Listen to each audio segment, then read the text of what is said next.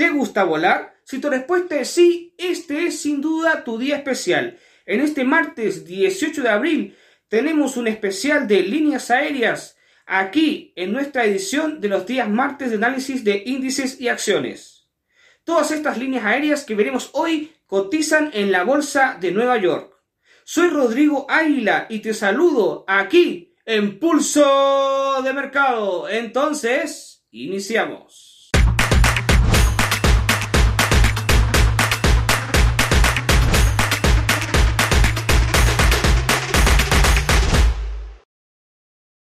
Antes de continuar, te recuerdo que todo el contenido que encontrarás en este canal es solamente de carácter educativo y que los resultados pasados no constituyen garantía alguna de los resultados futuros. Teniendo clara esta información, continuamos. Como es de costumbre en nuestro informe semanal de índices y acciones aquí en Pulso de Mercado, analizaré tres índices los más importantes. Sin embargo, esta será una revisión muy rápida, ya que, como sabes, en esta edición estamos haciendo especial, dando especial atención a todo lo que es el sector de líneas aéreas. Vamos a analizar el Standard Poor's 500, el DAX y el Nasdaq 100, tres índices importantes para los especuladores de corte, mediano e incluso largo plazo. Vamos a comenzar con nuestro querido SP y cómo ha ido desarrollándose desde la semana anterior. Como pronosticábamos la semana anterior, el SP se ha seguido moviendo en este rectángulo horizontal. Situación que es una demostración de que el mercado no sabe hacia dónde tirar, no tiene la suficiente confianza para irse hacia el cielo, ni tampoco el suficiente pesimismo para decir que esto va para abajo. Todavía está muy expectante de cómo se van dando las situaciones tanto a nivel financiero como también geopolítico. Volveremos a analizar el SP500 en la siguiente semana y por ahora considerar la oportunidad de entrada bajista gestionando tu riesgo. Recuerda que no es consejo de inversión. Como pudimos observar en el SP500, todavía el precio se está moviendo en rango.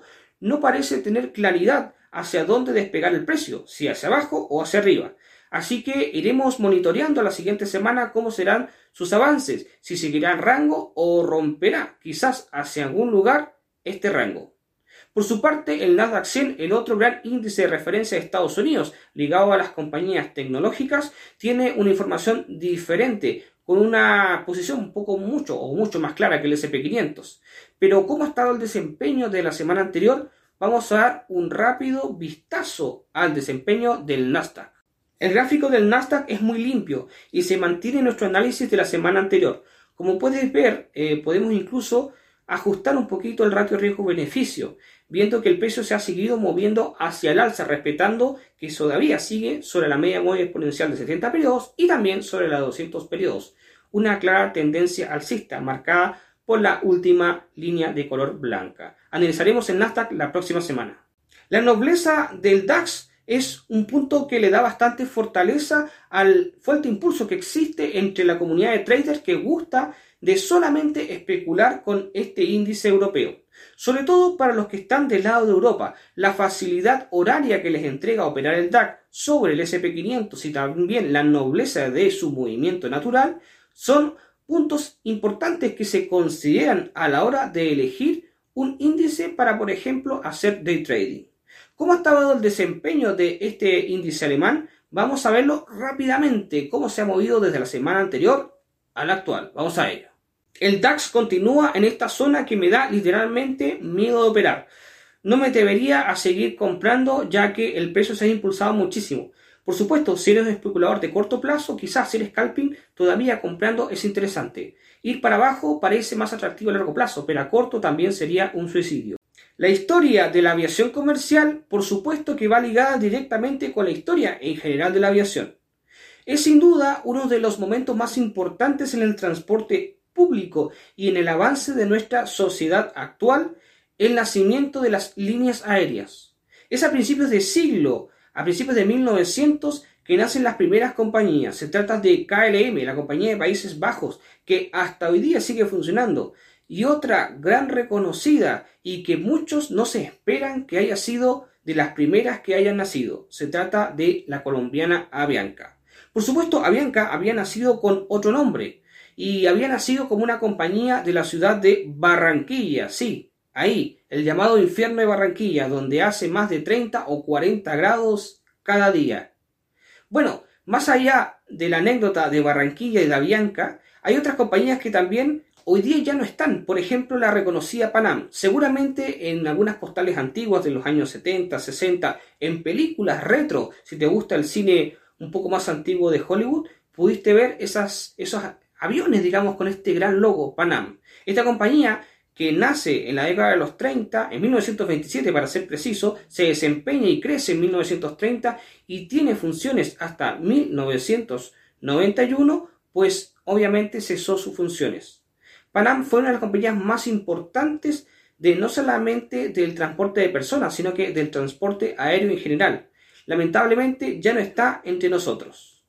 Por su parte, desde ese momento, desde el nacimiento de la aviación comercial, como hoy día la conocemos, toda la industria ha ido experimentando grandes cambios, sobre todo en la mejora de la seguridad de los aviones, compañías que han ido mejorando, compañías que han ido desapareciendo y otras que han, ido naciendo. Hoy día es uno de los sectores más competidos de todo el mercado.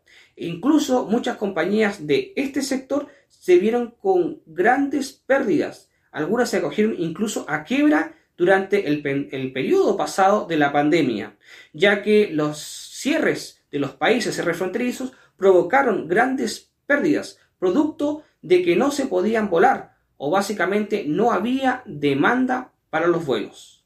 Muchas de las compañías que no tenían previsto una situación como la que sucedió, que en realidad, para ser justos, nadie lo tenía, financieramente sufrieron bastante. Muchas ligadas al crédito quedaron muy endeudadas y no pudieron hacer frente a sus pagos. Hubieron grandes despidos, desde los pilotos de avión hasta el personal de sobrecarga. Sin duda, un gran desastre que tuvieron que sufrir muchísimas. Hoy día ya la industria se ha ido reactivando producto de la reactivación económica, de la apertura de fronteras, que ya tiene su rato, para los que todavía no se olviden de la pandemia. Pero bueno, hoy día vamos a analizar primeramente tres compañías aéreas que cotizan en la Bolsa de Nueva York, tres grandes del sector. En especial, hoy día haremos un breve resumen de cada una, pero la siguiente semana iremos entrando en más detalle en la historia de cada uno de estos tres actores y un poquito más te contaré de la historia de la aviación comercial. Entonces, comenzaremos con uno de los grandes, Delta Airlines. El 2 de marzo de 1925 inicia operaciones Delta Airlines.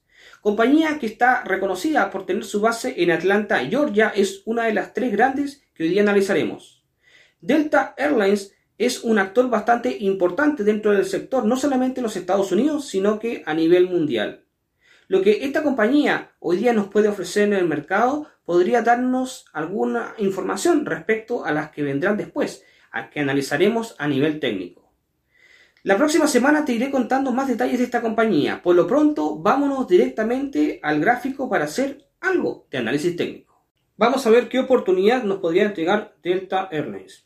Mm, a ver, en el pasado Detectamos la tendencia alcista con línea de color blanco que fue claramente rota. Aquí se cumple la teoría que dice ese refrán muy potente de la bolsa que dice que los toros suben por las escaleras y los osos bajan por la ventana. Aquí con esta caída vertical, ultra vertical, claramente se demostró esa teoría.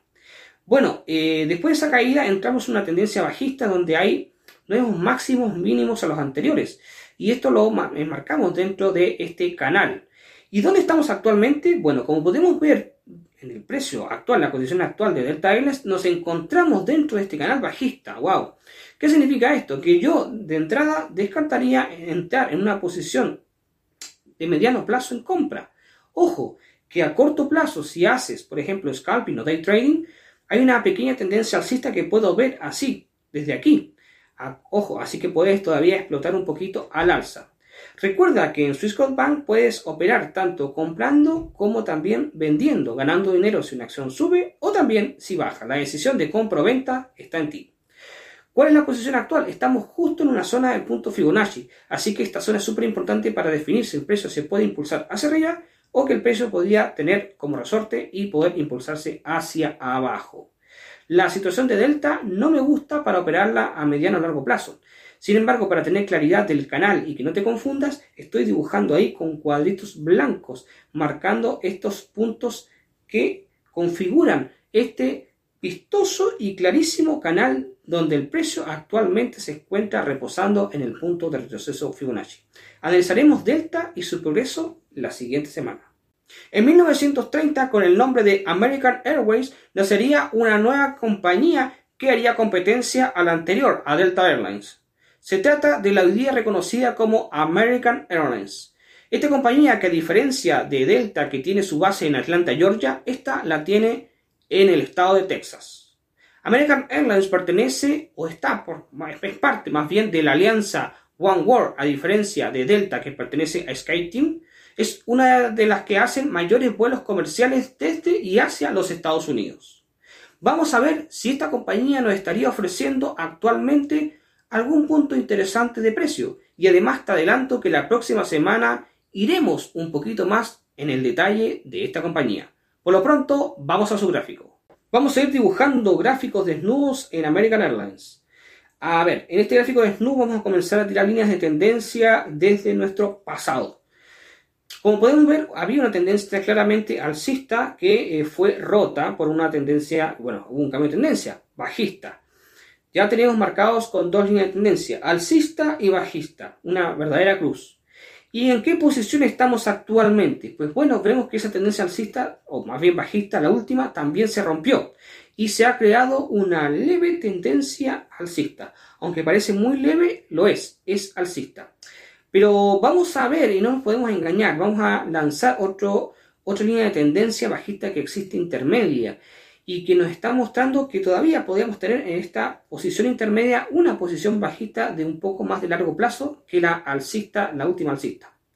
En la última alcista vemos los últimos puntos de impulso del precio, los últimos mínimos que son mayores a los, a los anteriores.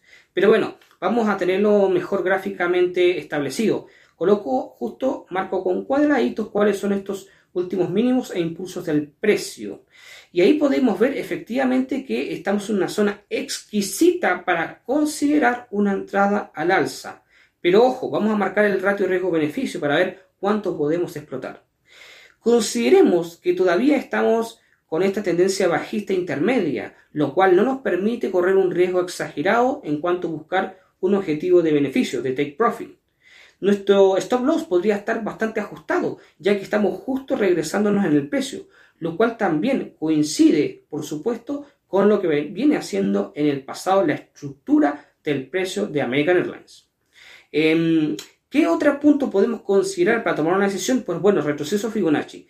¿En qué posición estamos? Mm, estamos en la zona baja en Fibonacci, por tanto no nos es, es una información tan eh, clara que nos pueda eh, ayudar al respecto. Por otra parte, si tomamos el Fibonacci y los últimos precios con el último máximo que tuvimos, eh, ya eh, podría darnos una estructura un poco más interesante que nos podría indicar que podemos ir a la zona del 23 para ir a, perdón, del 38 para ir a buscar eso como un objetivo totalmente viable. Pero, ¿qué podría ser el precio a corto y después incluso a largo plazo? Bueno, tenemos esta posibilidad de entrada Ojo, bajo tu propio riesgo, esto no es un consejo de inversión, simplemente es material de análisis educativo. Considerando una vista de mucho más largo plazo, podemos ver una oportunidad bastante, pues, a considerar, interesante podemos decirlo, ya que a largo plazo podemos considerar el rompimiento de la línea de tendencia intermedia bajista. ¿Y esto qué podría significarnos? Podría significarnos dos entradas posibles. Una oportunidad actual con este objetivo de máximo 1, 1, 2 como máximo, pero luego un objetivo mucho mayor en caso de que definitivamente logramos, logremos, o más bien American Airlines logre romper la tendencia intermedia bajista, a buscar un objetivo mucho más amplio. Y ahí sí, ya buscando objetivos, nuestro retroceso Fibonacci extendido, desde tomándolo desde nuestro máximo histórico de precio de la compañía. Con el nombre de Barney Airlines nacería en 1926 para ser preciso, en el día 6 de abril, una de las compañías y la tercera que analizaremos el día de hoy del sector de aerolíneas comerciales. Sí, es cierto, nacería justo en medio entre el nacimiento de Delta Airlines y de American Airlines. De la compañía que te hablo hoy es de la única que hasta ahora he sido cliente, viajando un par de veces a los Estados Unidos y hacia Japón. Se trata de United Airlines. Esta compañía, a diferencia de las otras que pertenecen a la alianza de SkyTeam en caso de Delta y OneWorld en caso de American Airlines, esta pertenece a la alianza Star Alliance. United es un actor importante en el sector y al parecer podría darnos mucha información al respecto, al igual que las otras compañías nombradas. la próxima semana tendremos un análisis mucho más detallado de su historia. Por lo pronto, vámonos directamente a ver qué nos podría ofrecer el gráfico técnico de United Airlines. Vamos con ello. Primero definimos una tendencia, detectamos la última tendencia que existe. Parece una tendencia alcista. Veamos estos mínimos que, se van, que van superando a, los anteriores. Pero vamos más atrás al histórico. Tenemos una línea de tendencia donde vemos el rompimiento de un canal alcista muy interesante. Lamentablemente eso se rompió con una caída espeluznante, que ya sabemos cuándo fue. Ya hablamos de ello. Pero bueno, em, ¿qué nos podría eh, interpretar, qué podríamos interpretar nosotros actualmente de la situación del precio? Eh, si tiramos una línea interna también de tendencia, vemos que esta también se rompe y esto nos da un mayor interés en la zona de entrada, con una entrada a considerar, siempre bajo tu propio riesgo, de una compra, una potencial compra. ¿Podría darnos esto un margen interesante o un ratio interesante para poder entrar al alza? Bueno, vamos a calcular qué ratio riesgo-beneficio podemos explotar. Pero antes de eso, para dejar clara cuáles son los puntos de impulso del precio de la tendencia, coloco ahí con unos cuadraditos de color blanco estos puntos de impulso del precio, para que ya gráficamente no te quede duda alguna que estamos en esta recuperación, en esta tendencia alcista, y cuál, la cual rompió esta caída de esta, esta tendencia bajista que igual marco con cuadraditos de color blanco. El precio rompió, como puedes ver, muy fuerte hacia arriba, para luego volver a rebotar en la caída de la pendiente y utilizarlo como una especie de soporte dinámico, la cual, como muestro ahí con la flecha de color amarillo, tendría ese impulso que debería, en teoría, a nivel de teoría de análisis técnico, enviar el precio hacia el alza. Por supuesto que muchas cosas en el mercado podrían suceder y podrían cambiar esta historia. Esperemos que no, porque a mí me encanta cuando se respetan los patrones técnicos. A ver, ahora entrando, sí, de lleno al análisis del ratio riesgo-beneficio. Mm, ¿Cuánto podemos arriesgar? Pues bueno, no te recomiendo nunca arriesgar más del 2% por operación. Eh, y el ratio riesgo-beneficio que podemos encontrar es fácilmente 1 a 2,5. Pero veamos en el retroceso Fibonacci hasta cuánto podemos explotar. Tirando nuestro retroceso Fibonacci podemos ver que eh, podemos ir a buscar una zona del 50%. Una zona bastante lógica, la verdad no siendo muy codicioso y tener un rato de beneficio súper beneficioso, incluso de 1 a 3. Escuchad, 1 a 3. Arriesgamos 1 y vamos por 3. Creo que es una oportunidad súper interesante lo que nos estaría entregando esta aerolínea. Analizaremos la siguiente semana. La historia de la aviación comercial es sin duda de las más interesantes entre todos los sectores de Wall Street. Pero además de ello, existimos muchas personas apasionadas por los viajes y el turismo. Y en ese caso, las compañías aéreas siempre serán un foco de atención a la hora de invertir. Parecían unos entes imposibles de caer, imposibles de ser dañados, donde la demanda cada vez aumentaba y aumentaba. Sin embargo, los han pillado con las bragas abajo durante la época de la pandemia. La situación no ha sido cómoda para las diferentes líneas aéreas alrededor del mundo.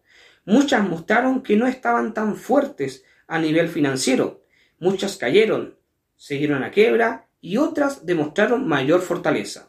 La situación sucedida en la pasada pandemia demostró que el sector era mucho más frágil del que todos, inclusive yo, creíamos. Pero bueno, no seamos tan dramáticos. El sector de las líneas aéreas tiene para hoy y para mucho más, y muchas que estaban muy abajo se han ido recuperando. Y es un sector muy, muy difícil, muy competido, donde la competencia es cada vez más dura. El modelo de negocio se ha ido trasladando, pues los viajes low cost han parecido ser la nueva fórmula por la cual quieren competir.